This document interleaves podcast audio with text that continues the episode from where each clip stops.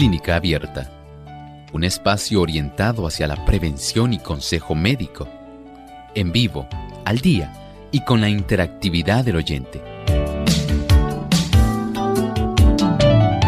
Clínica Abierta, poniendo al doctor a su alcance para un diálogo claro y honesto, porque nos importa su bienestar y salud.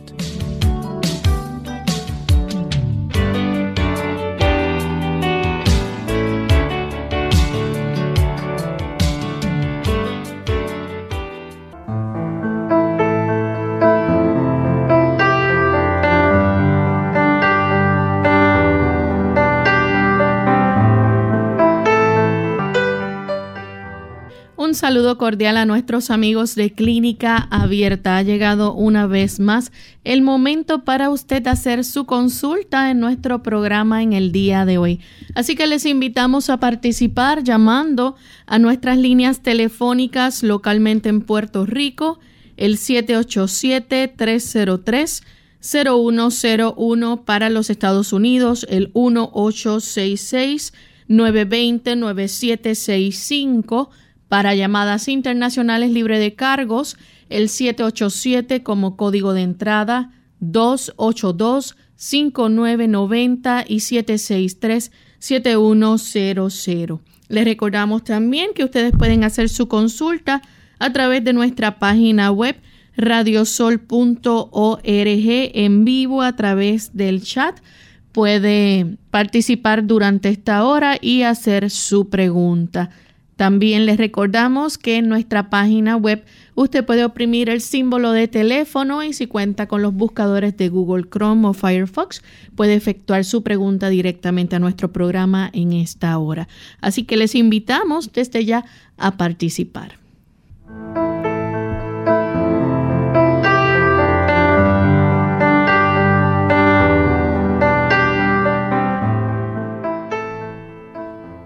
Y nos sentimos muy contentos de poder compartir con ustedes amigos en esta hora, ya que en este espacio brindamos a ustedes la oportunidad de poder hacer sus consultas en nuestro programa de clínica abierta. Y para ello pues contamos con la buena orientación y los sabios consejos que nos brinda el doctor Elmo Rodríguez para que ustedes puedan disfrutar de buena salud y mejorar en sus condiciones. Así que damos entonces la bienvenida al doctor Elmo Rodríguez. ¿Cómo está, doctor?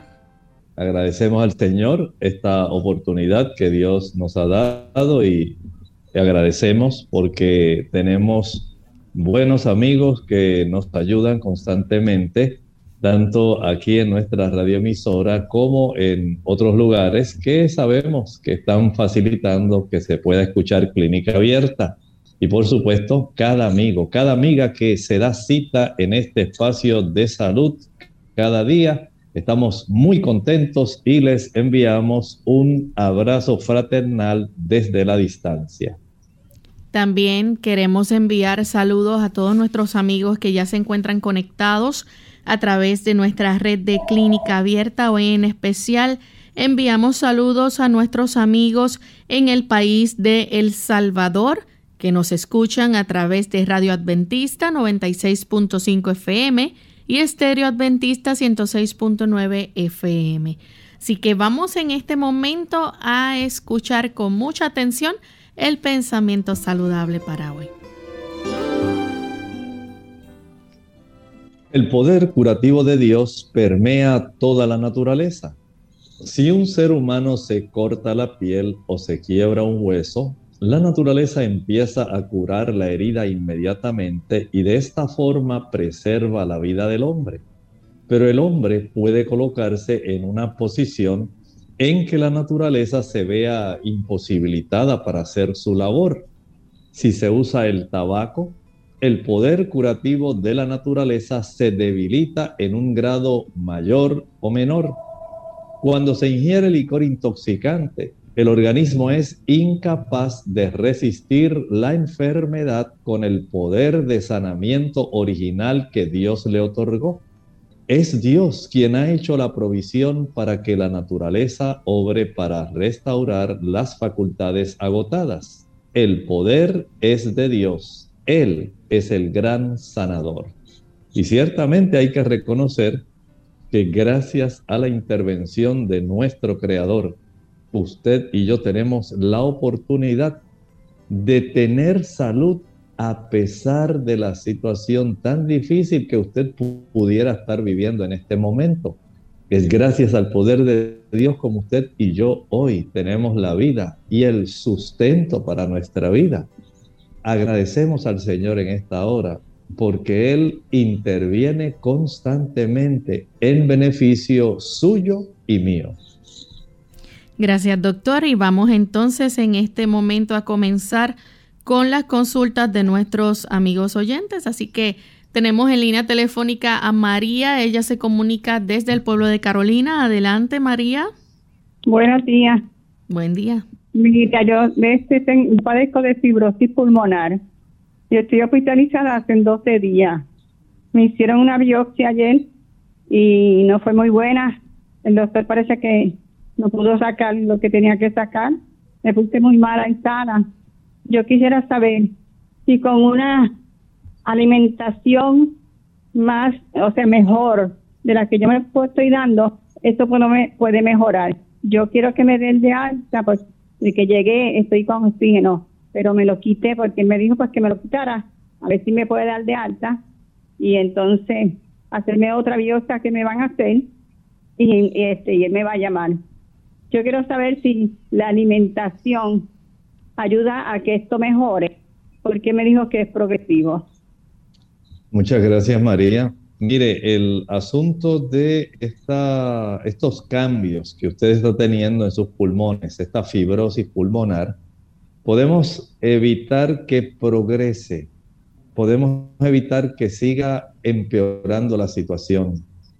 Básicamente le ponemos un alto pero no podemos regresar a la situación original en que sus pulmones, ese tejido pulmonar, tenía una función completa.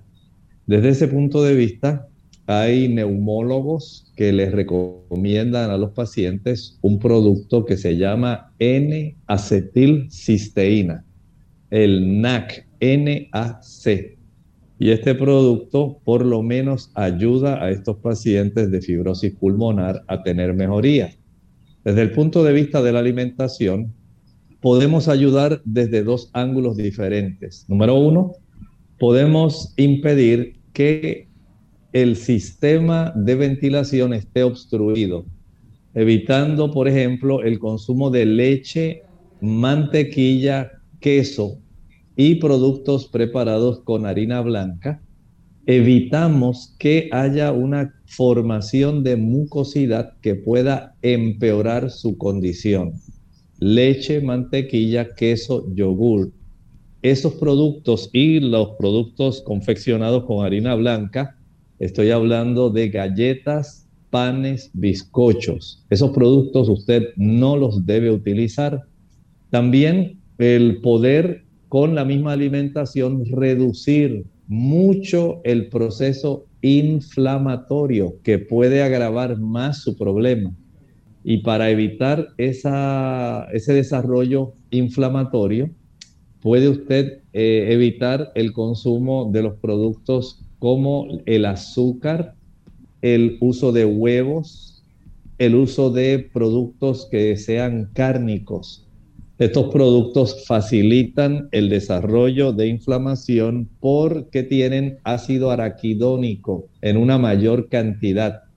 El evitar productos donde haya una combinación de azúcar y productos altos en grasa o azúcar y productos altos en proteína. Estamos pensando, por ejemplo, en el flan, en los bizcochos, esos productos de esta categoría, en las galletas, esos productos van a facilitar el desarrollo de unas sustancias que se llaman productos de glucosilación avanzada y estos van a facilitar bastante daño y cambio, especialmente por la presencia de radicales libres. Trate de consumir una alimentación lo más vegetariana posible, lo más sencilla. No estoy diciendo ni escasa, ni tampoco que se desnutra. Consuma una buena calidad de frutas, de eh, cereales integrales, de legumbres, habichuelas blancas, negras, pintas, rojas, garbanzos, lentejas. consuma papa, batata, calabaza, ñame, ese tipo de productos, pero dele mucho énfasis especialmente a las hortalizas, a las ensaladas, a mayor cantidad de tomate, brócoli, coliflor. Esos productos le van a ayudar muchísimo porque ayudan a reducir inflamación. Desde ese ángulo y el comenzar a caminar a tolerancia, lo que usted pueda, al aire libre, al sol, en la mañana después que desayune y en la tarde a eso de las 4. A tolerancia, inhalando lentamente mientras usted levanta los brazos, exhalando mientras va bajando los brazos, como si estuviera casi volando. Mientras los levanta, inhala, mientras los baja, va exhalando. Y esto le puede ayudar muchísimo para evitar un deterioro adicional del tejido pulmonar. Bien, tenemos también a la señora Mercados que se comunica desde Adjuntas. Adelante. Sí, muy buenos días, Dios me los bendiga mucho. Eh, para consultarle al doctor que tengo una nietecita de 14 años, ella tiene el ambas axilas, están como con manchas negras, la piel se la ha tornado negra. La mamá pues la llevó a un dermatólogo eh, le están dando rayos láser, pero no vemos resultados para ver qué me recomienda el doctor. Muchas gracias. Estos son cosas que, pues, lamentablemente son variables. Hay damas que tienen esta condición. No le puedo precisar que haya un producto específico que pueda aclarar todas esas manchas. Hay algunas damas que se friccionan con jugo de limón, hay otras que se friccionan con bicarbonato, pero hay en este asunto mucha variedad en las personas y lamentablemente hay personas que tienen ese desarrollo de esa condición.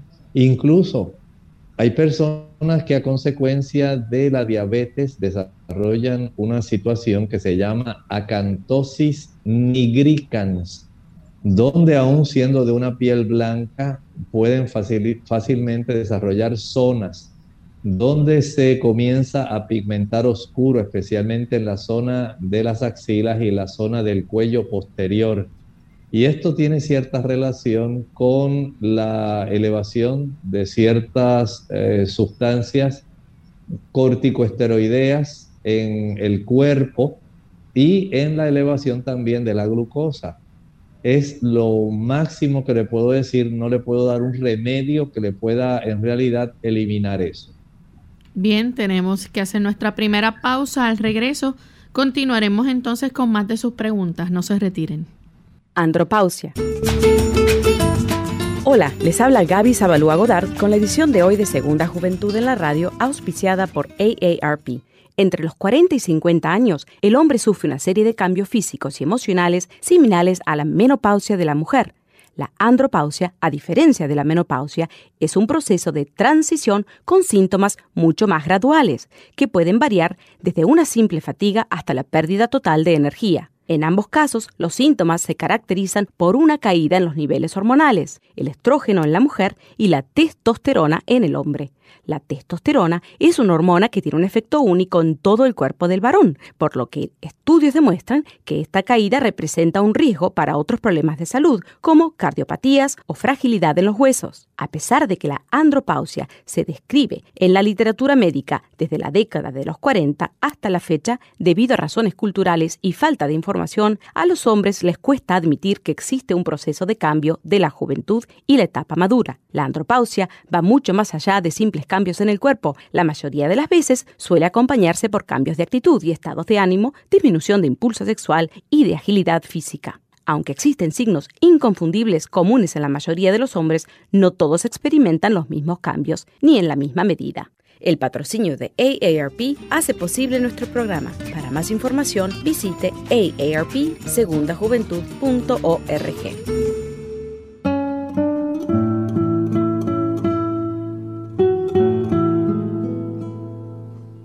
Es imposible resignarse a reptar cuando uno ha nacido con el impulso de volar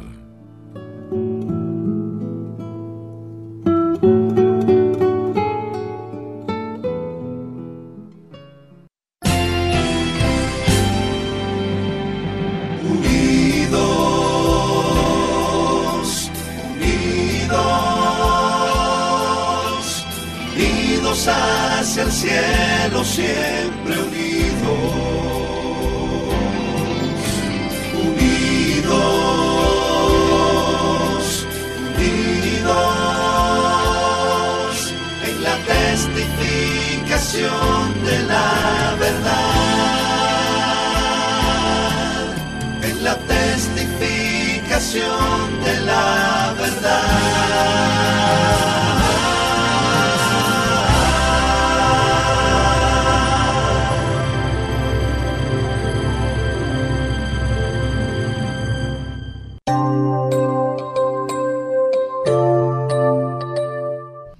Ya estamos de vuelta en Clínica Abierta, amigos, y esperamos que puedan seguir comunicándose. Tenemos entonces a Yolanda que llama de la República Dominicana. Adelante, Yolanda, con la consulta.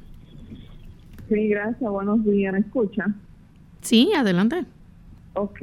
Eh, yo tengo 49 años. Eh, siempre veo, a unos años por acá he sufrido de sobrepeso. Tomé la opción de ponerme el balón gástrico, el que dura un año pero ¿qué pasa? Yo me lo puse el 31 de marzo, todavía no he cumplido el mes. La doctora me dice que mis síntomas son normales, pero yo entiendo que ya han pasado varios días desde la postura y, por ejemplo, yo siempre me siento el estómago como hinchado, como como si estuviera inflamada, o sea, no que me duele, sino como que me lo siento grande, es lo primero. Lo segundo, yo estoy llevando la alimentación que me pusieron, porque me pusieron con una nutrióloga, una nutricionista, estoy llevando la alimentación que me indicaron en las porciones indicadas, eh, comiendo despacio, como ella me dijo, estuve tomando unos medicamentos en principio, ya me los suspendieron, no puedo hacer ejercicio sino hasta después del mes, pero entonces siempre tengo como un malestar. Eh, por ejemplo, hoy yo vomité todo lo que ingerí ayer eh, ella me dice que es normal, la doctora, pero yo quisiera como una orientación de un doctor, por favor, porque, por ejemplo, ayer yo comí salmón con plátano maduro eh, al mediodía y eso mismo lo vomité esta mañana. Entonces no, yo no entiendo cómo es que tantas horas después la comida todavía la tenía en el estómago y la vomité esta mañana. Entonces siempre tengo como el estómago así como que me lo siento grande eh, siempre me dan como muchos gases, no sé si son gases que eh, erupto mucho y siempre me siento como un malestar en el estómago.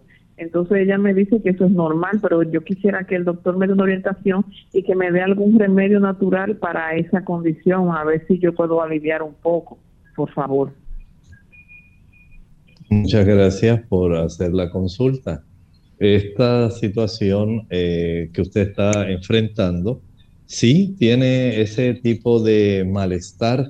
Recuerde que ahora su cavidad gástrica está siendo ocupada por un elemento que en cierta forma impide tener un movimiento normal eh, de mezclado y de propulsión, porque hay un objeto que en cierta forma impide todo este proceso de la manera en que estaba acostumbrado el cuerpo desde ese punto de vista es comprensible que usted va a tener esta situación. Eh, sí tiene que ahora ayudarse, por ejemplo, si tuvo esta, este problema de la alimentación, tiene que masticar muy bien, transformar el alimento en papilla. Usted misma asegúrese de que no ingiera, no trague un bocado hasta usted no sentir que ya lo ha transformado en algo bien suave que básicamente no tenga trocitos.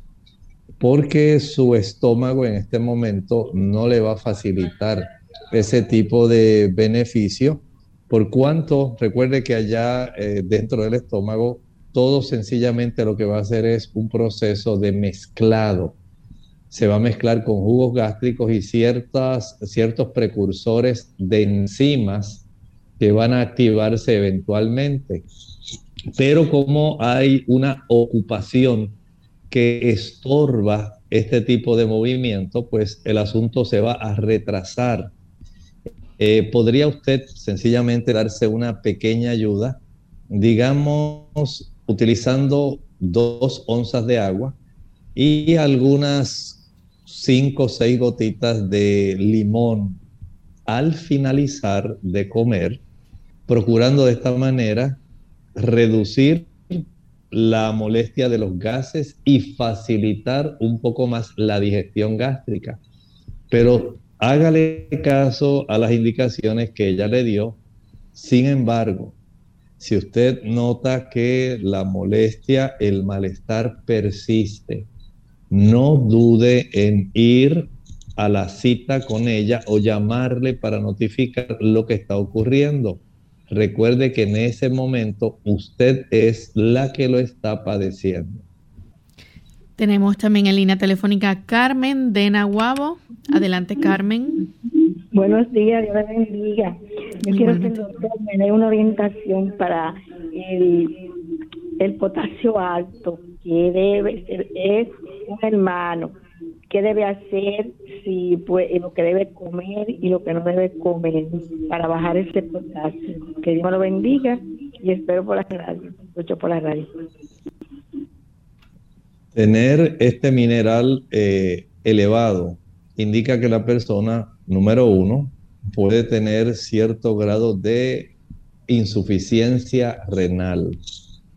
Y esto pues viene a consecuencia de daños que ha sufrido el riñón por diversas causas.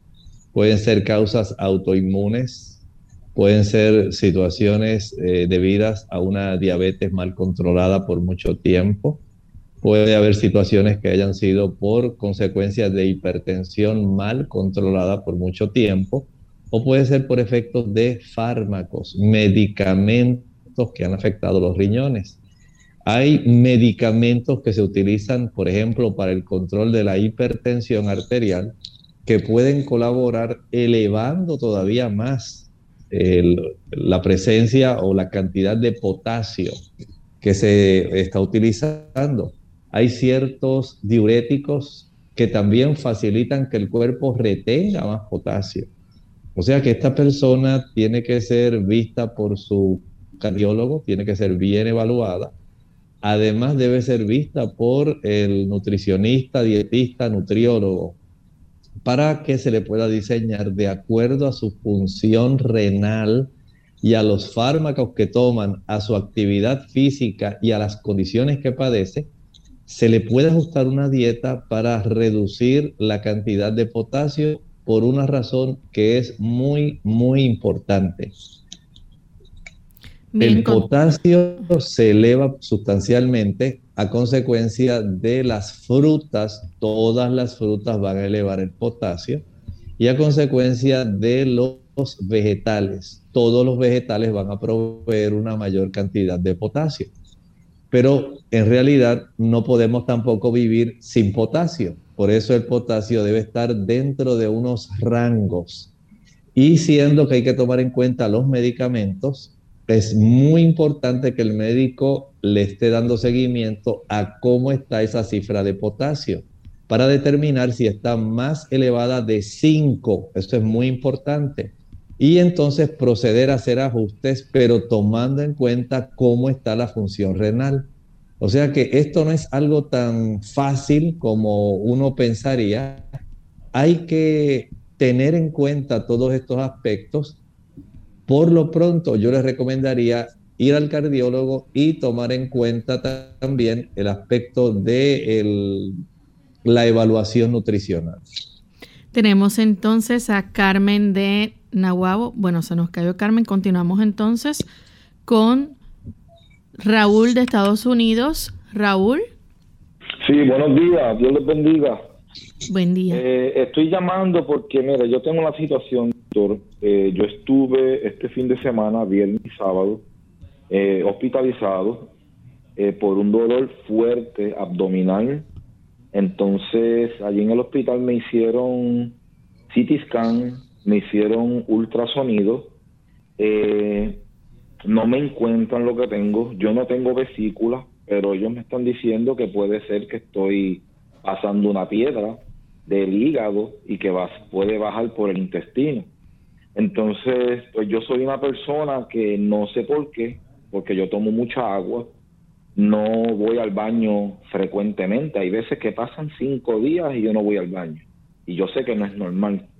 Este, otra cosa que me dijeron fue que salgo con lo, tengo las enzimas del hígado en 960, cual es muy alto también.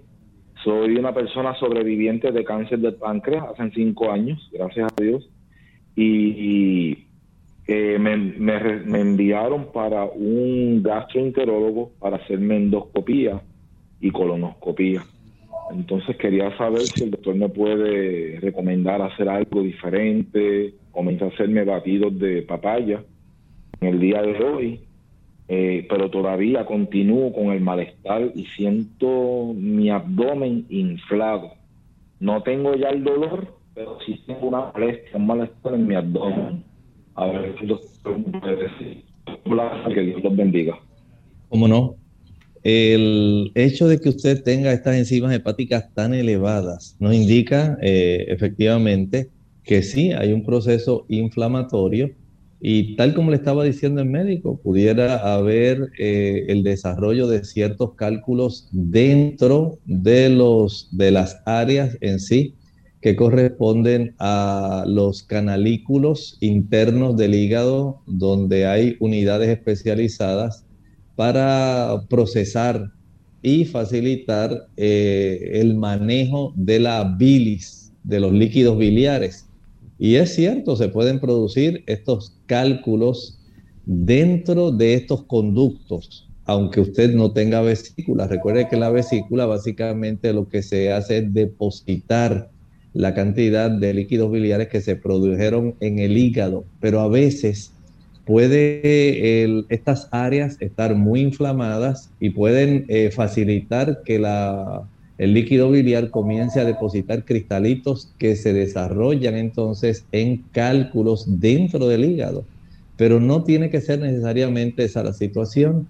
El hecho de que usted tenga estas enzimas hepáticas tan elevadas sí nos indica que hay un tipo de daño eh, químico internamente en esos hepatocitos. Eh, lo que podría usted hacer por lo pronto digamos, es tratar de consumir la menor cantidad posible de grasa, la menor cantidad posible de proteína y limitar la ingesta de carbohidratos de tal manera que usted pueda darle una preferencia especialmente a, los vegetales, a las hortalizas. Digamos, en su caso, la alcachofa sería muy buena, el berro sería muy bueno, el brócoli, coliflor, eh, el uso de el consumo de las mazorcas de maíz. Podría utilizar eh, también algunos trozos de calabaza, papa, mucha zanahoria. Esto le facilitaría el que la cantidad de inflamación que usted tiene se pueda ir reduciendo al mismo tiempo que se nutre. Por supuesto, al no tener en este momento toda la función hepática correcta, no va su cuerpo a asimilar todos los nutrimentos eh, que normalmente una persona puede absorber.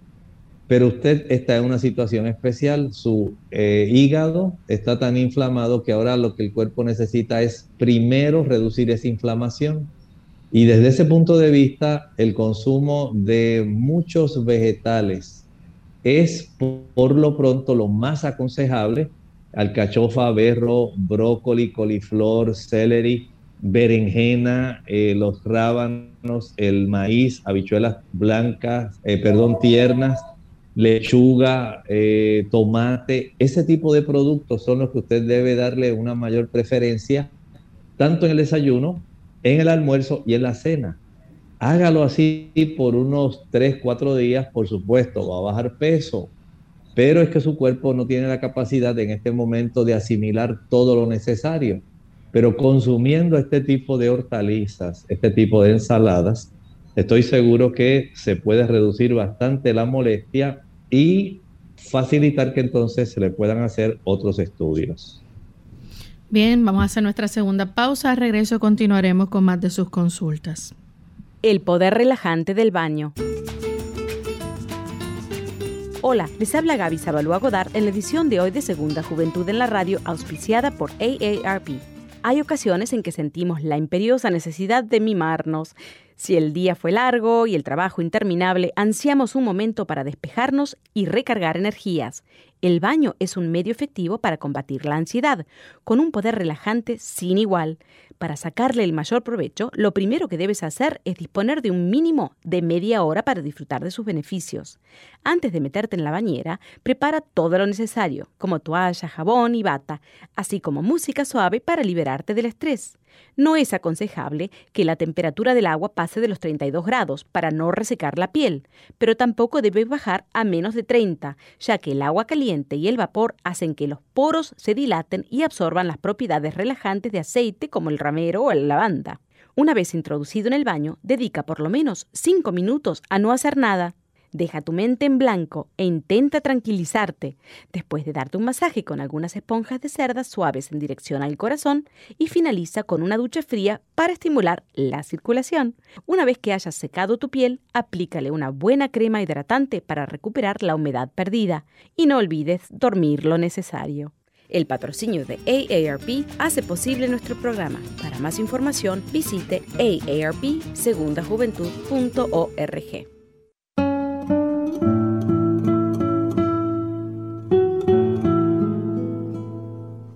La ira es un ladrón de momentos preciosos.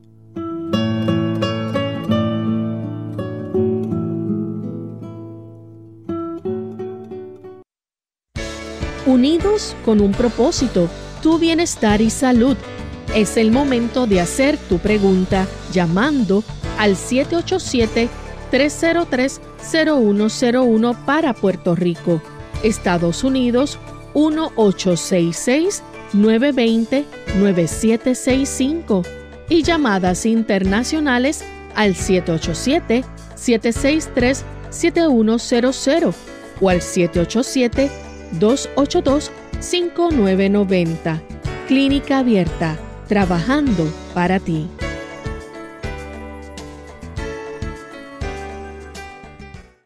Clínica Abierta. Ya estamos de vuelta en Clínica Abierta, amigos, y continuamos en línea telefónica. Tenemos a Nelly desde Aguadilla. Adelante, Nelly. Dios me los bendiga. Mira, hermano, eh, necesito, eh, pues me voy a hacer un, me van a hacer un CT scan con contraste de mi cuello eh, para chequearme este, la tiroide y para chequearme la vena aorta porque tengo un, como un nódulo ahí al lado derecho del, cuello. Y me van a hacer ese examen con contraste y necesitaría, y si me hace el favor, y me puede recomendar algo para hacer antes o después de, pues me va a hacer este bien, este jueves, para minimizar los efectos pues, nocivos del contraste. Muchísimas gracias. Cómo no, muchas gracias por hacernos la consulta. La clave está en que usted pueda tener una buena función renal. Eso es lo más importante en este momento. Y desde ese ángulo, le puedo recomendar que si puede conseguir, por ejemplo, eh, y consumir una mayor cantidad de melón de agua, el melón cantalú sería muy adecuado, el consumo de piña sería excelente, ya que facilita mucho la diuresis es un aportador muy bueno de potasio y facilita que haya un buen proceso de desintoxicación. El consumo de las chinas, las naranjas, son muy buenas. Eh, usted puede aumentar el consumo de ellas.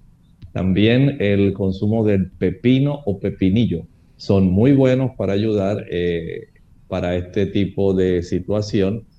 También podemos eh, incluir en los beneficios el consumo de repollo.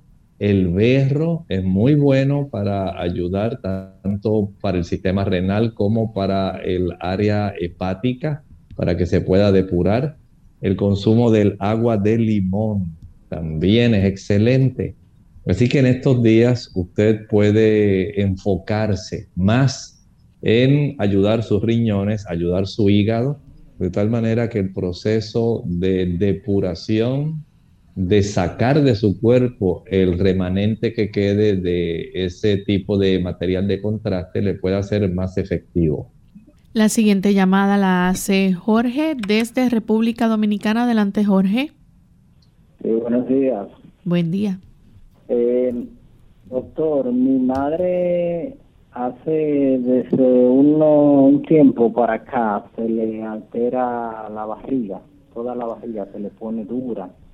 Eh, ella fue al médico donde el gastro, él le mandó a hacer una tomografía, luego en los resultados le indicaron, le dijeron que tenía que hacerse una resonancia y resultó que ella tiene quistes en el páncreas y el hígado el doctor dice que son benignos eh, y que le recomiendo que dentro de seis meses se vuelva a hacer una, una sonografía.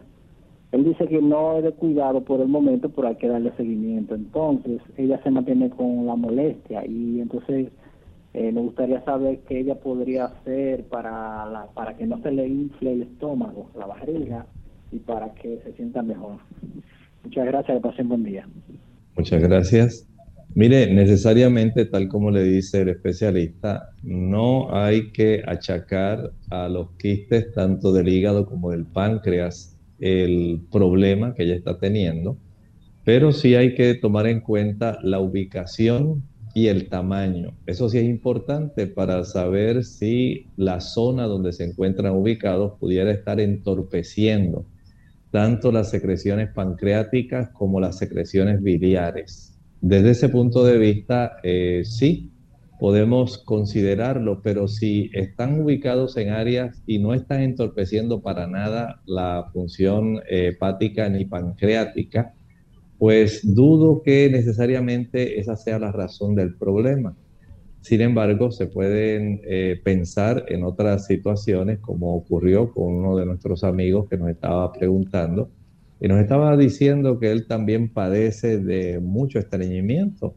Hay que tomar en cuenta que si el vaciado intestinal es muy lento, si esta persona, eh, como ocurre con el caso de él, y no sé si ese era el caso de su mamá, el tener un vaciado intestinal puede facilitar los procesos inflamatorios internos abdominales, especialmente en el área del intestino delgado y del intestino grueso.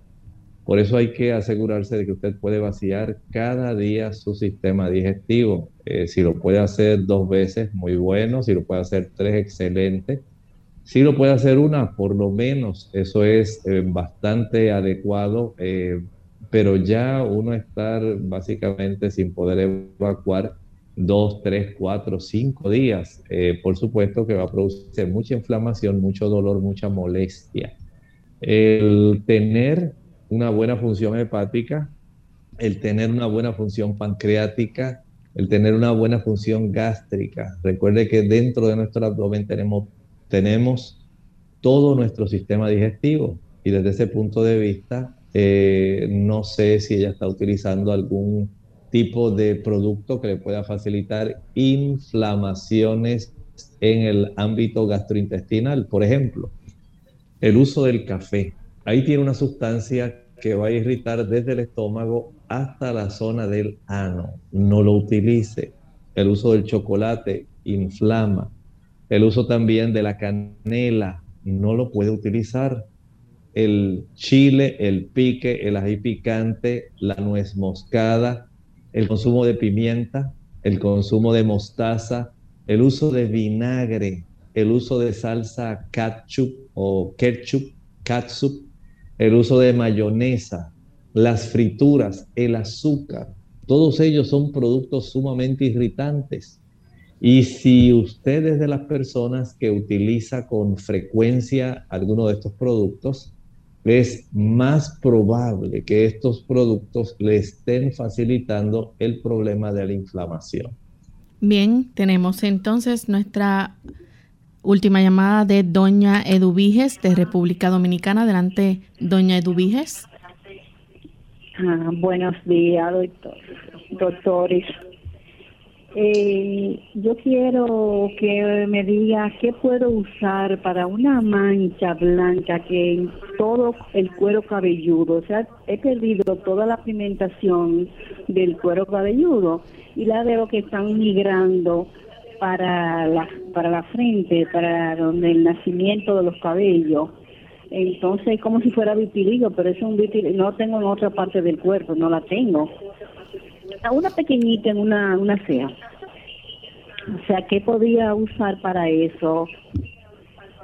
Muchas gracias, lo oigo por la radio. Gracias, cómo no. Mire, el aspecto del desarrollo de vitiligo se le puede considerar una condición autoinmune, es decir, nuestro cuerpo está atacando a los melanocitos, que son las células que se encargan del proceso de pigmentación, de que usted tenga el color que usted tiene. Pero cuando se afectan estos melanocitos por eh, afección de nuestro mismo sistema de defensa, pero que nos está atacando, entonces la persona puede desarrollar esta condición del vitiligo. Y en ese aspecto se ha encontrado que el sistema nervioso tiene una influencia muy importante. Mientras más nerviosa es usted, mientras más tensión emocional, a mayor estrés, si usted es de las personas que tiene muchos problemas y está abacorada constantemente con tantos problemas, no sabe qué hacer, y como dicen algunas personas, me estoy volviendo loca. No, ese tipo de situación tiene mucho que ver la influencia del sistema nervioso, del sistema emocional sobre el sistema inmunológico. Eso es una realidad. Esto es importante, pero no es lo único. Las personas que no duermen bien la noche, que no descansan bien, es más fácil desarrollar problemas de vitiligo. La mucha tensión, el mucho estrés, la poca falta de sueño. Ahí ya usted tiene básicamente la razón fundamental por la cual su sistema nervioso influye sobre el sistema inmunológico que afecta a sus melanocitos que afectan a su pigmentación. De tal forma que si queremos revertir el proceso, entonces tenemos que trabajar con las tensiones, las emociones, el estrés, la falta de sueño. Hay que tratar de hacer más ejercicio, llevar una vida más disciplinada, más tranquila porque en realidad no hay un producto específico que pueda estar ayudando a revertir ese proceso y más si ya está básicamente en todo el cuero cabelludo. Comienza a hacer esto que le digo. Entiendo que esto le puede ser de beneficio. Bien, vamos entonces con la consulta de Morales que escribe desde México tuvo una fractura en su pie, se está recuperando, pero dice que está verde o negro por la sangre que se quedó ahí y se ve como rojo alrededor. ¿Cómo puede ayudarle a su pie a que la sangre circule y vuelva al color normal? El hematoma que se está reabsorbiendo en este caso, por eso es que tiene esa variedad en colores, Básicamente usted puede acelerar el proceso de recuperación a la normalidad del área en cuanto al color nuevamente y a la desaparición de este hematoma, alternando la aplicación de compresas calientes y compresas frías, específicamente sobre la zona donde usted tiene este hematoma. Y esto va a ayudar para que la misma ah, circulación local de la zona del traumatismo, de la fractura, pueda facilitar la reabsorción y eh, la vuelta a la normalidad normalidad de esa área. La siguiente consulta la hace Marcela de Costa Rica. Dice que del 9 al 23 de abril se estuvo tomando la presión en la mañana, mediodía y tarde y estuvo en un rango de 125 sobre 85 a 145 sobre 96, que puede tomar natural ya que no quiere tomar medicamentos. En primer lugar, si está sobrepeso, tiene que bajar peso. No es que si usted se ve bien, no es asunto de cómo se vea, es asunto de que su índice de masa corporal tiene que estar entre 19 y 24. Si no está ahí y está más elevado, lamentablemente tiene que bajar peso, porque el exceso de volumen va a facilitar esto. Número dos, además del peso, tiene que trabajar con su tensión emocional mientras más estrés, mientras más ah, situaciones usted tenga que enfrentar que sean difíciles, esto va a colaborar a que el sistema nervioso simpático esté estimulando el nivel de cortisol y al elevarse el nivel de cortisol, entonces usted va a elevar también el nivel de adrenalina, se van a cerrar las pequeñas arteriolas periféricas y se desarrolle se desarrolla un aumento de hipertensión arterial. En su caso, tanto la sistólica, la de arriba, la de contracción del corazón, como la diastólica, la de abajo, la de la relajación cardíaca. Y usted está teniendo ambas elevadas. Verifique también, en tercer lugar, cómo está la ingesta de sodio, el cloruro de sodio, la sal que se ingiere. Si usted es muy afecta al consumo de productos saladitos, tiene que dejarlos. Debe reducir el consumo de sal. Hay una sal que tiene potasio, se llama cloruro de potasio, ayuda para dar un buen sabor al alimento, reduciendo la concentración de sodio en el cuerpo. No solamente la sal, también el consumo de sodas, los refrescos, las sodas, eh, ya sean cafeinadas o no tienen una buena cantidad de bicarbonato de sodio que va a elevar la presión arterial. Los productos confeccionados de repostería que contienen bicarbonato, bizcochos, pastelitos, galletas, todos van a subir la presión arterial por la cantidad de bicarbonato que contienen. Además de esto, tenga en mente que si usted tiene elevado su nivel de colesterol, el colesterol va a tornar mucho más rígidas las arterias al haber una mayor resistencia en las paredes de las arterias, la cifra de la presión arterial se va a elevar. De tal forma que si usted es una persona que tiene esta situación, tiene que trabajar con el colesterol. Si además de eso usted es una persona, digamos, más bien de un hábito sedentario, que usted es una persona que trabaja sentada básicamente todo el día frente a un monitor, una computadora eh, y, o un escritorio. La actividad física es esencial para que usted pueda facilitar que el corazón pueda ser más eficiente, imponiéndole menos presión al impulsar la sangre.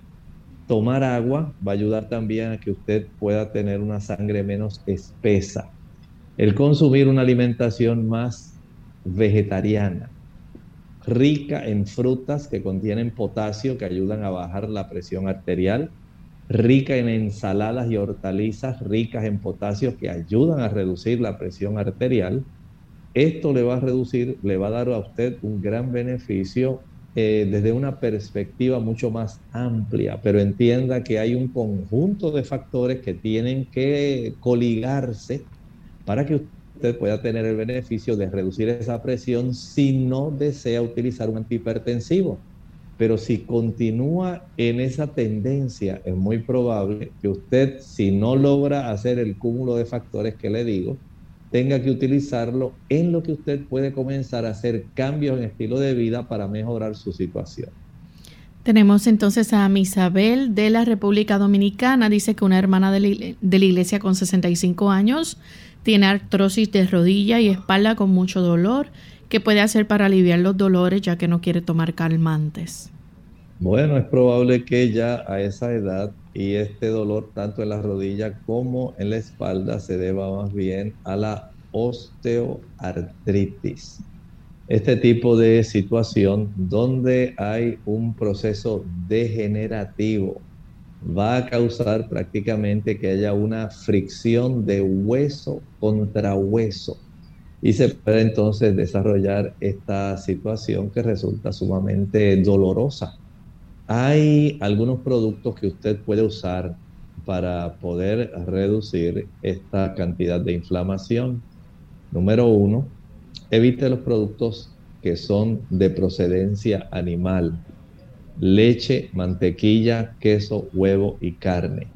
El ácido araquidónico contenido en estos productos de origen animal es muy elevado y este ácido araquidónico da lugar al desarrollo de eicosanoides que facilita la producción en nuestro cuerpo de prostaglandinas inflamatorias. Mientras usted no deje de comer esos productos, el dolor y la inflamación van a, continuar. Así que ya tiene una, uno de los factores. El otro factor, el consumo de azúcar especialmente cuando se combina con leche, con productos animales, especialmente eh, podemos pensar en grasa o proteína.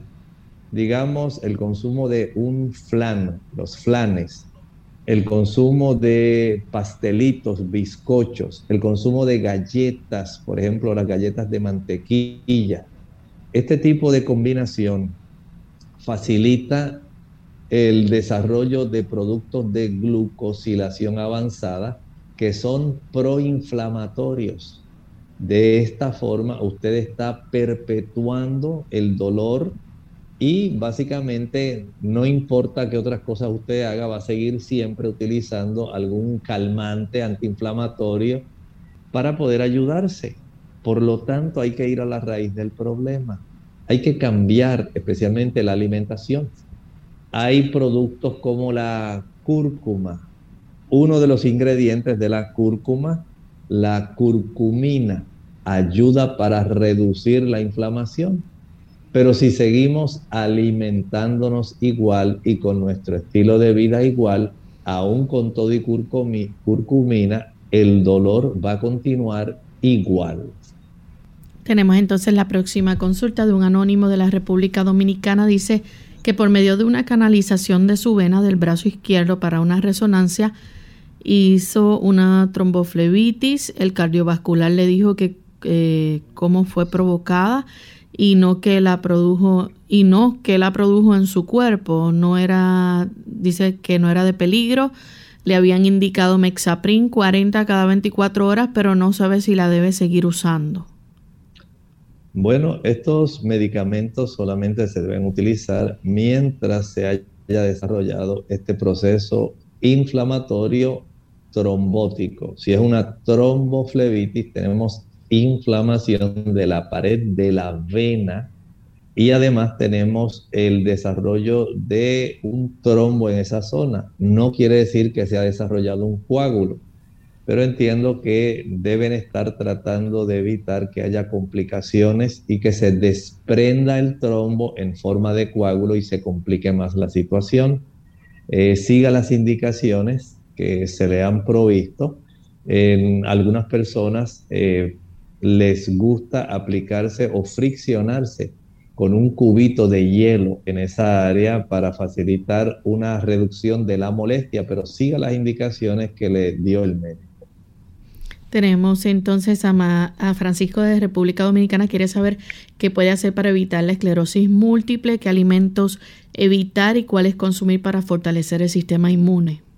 Bien, el desarrollo de la esclerosis múltiple, lamentablemente, nuestro sistema inmunológico está combatiendo, afectando áreas de nuestro sistema nervioso central, especialmente la zona eh, del, encéfalo, del cerebro, pero también puede afectar la médula espinal. Y lo que hace es atacar las vainas de mielina, de tal forma que la conducción nerviosa se afecta y lo que se produce es un trastorno de comunicación que va a afectar que estos nervios puedan, por ejemplo, facilitar que la persona pueda tener mucha coordinación y adecuada en su caminar. Puede haber trastornos en el habla, trastornos en el movimiento de sus brazos. La mejor manera de evitar esto, escuche con atención, es evitar todos los productos animales, todos, todos, pero especialmente las carnes. Las carnes, especialmente eh, las personas, cuando usted come carne, si el animal del cual usted la consumió, digamos que es carne de pollo, carne de gallina, y este pollo no se le vació su sangre, digamos, no se le cortó su pescuezo para que desangrara, la presencia de diversos productos pueden ser virales, bacterianos, pero también de sustancias proteicas propias del animal. Al ingerirse en nuestro cuerpo, cuando nosotros comemos el animal, esa sangre quedó ahí atrapada en el músculo y de esta manera, al usted ingerir ese alimento, usted también está facilitando que el sistema inmunológico se estimule y se trastorne, de tal manera que le envía señales donde su sistema ahora trastornado, alocado, comienza a afectar diversas áreas. En este caso, la zona del cerebro y de la espina dorsal. De tal forma que comienza ese periodo de deterioro, porque usted ingirió sustancias que por un lado eran propias del animal o que el animal había adquirido y ahora al entrar en su cuerpo desarrollan reacciones antígeno-anticuerpo. Esto deteriora mucho el tejido y si a esto le añadimos procesos inflamatorios en esa área, que muy bien pueden ser dados por el azúcar, que muy bien pueden ser dados por la presencia del ácido araquidónico.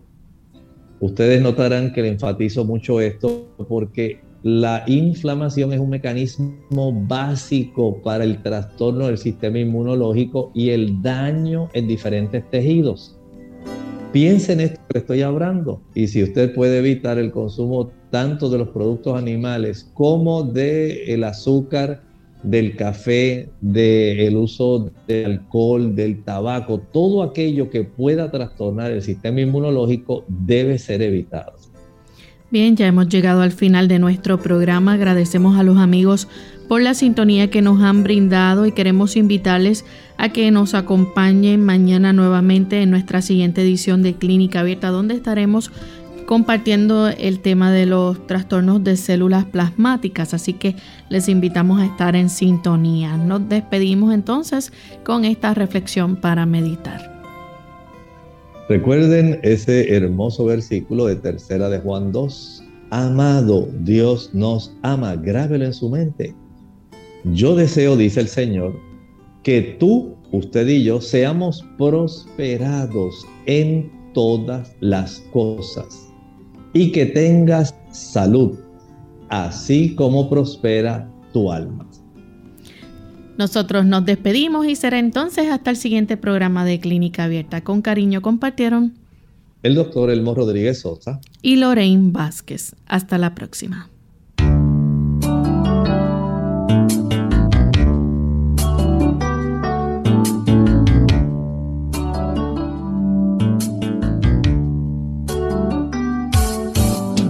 Clínica Abierta. No es nuestra intención sustituir el diagnóstico médico. Antes de poner en práctica cualquier consejo brindado en este programa, usted debe consultar con su médico. Hasta la próxima.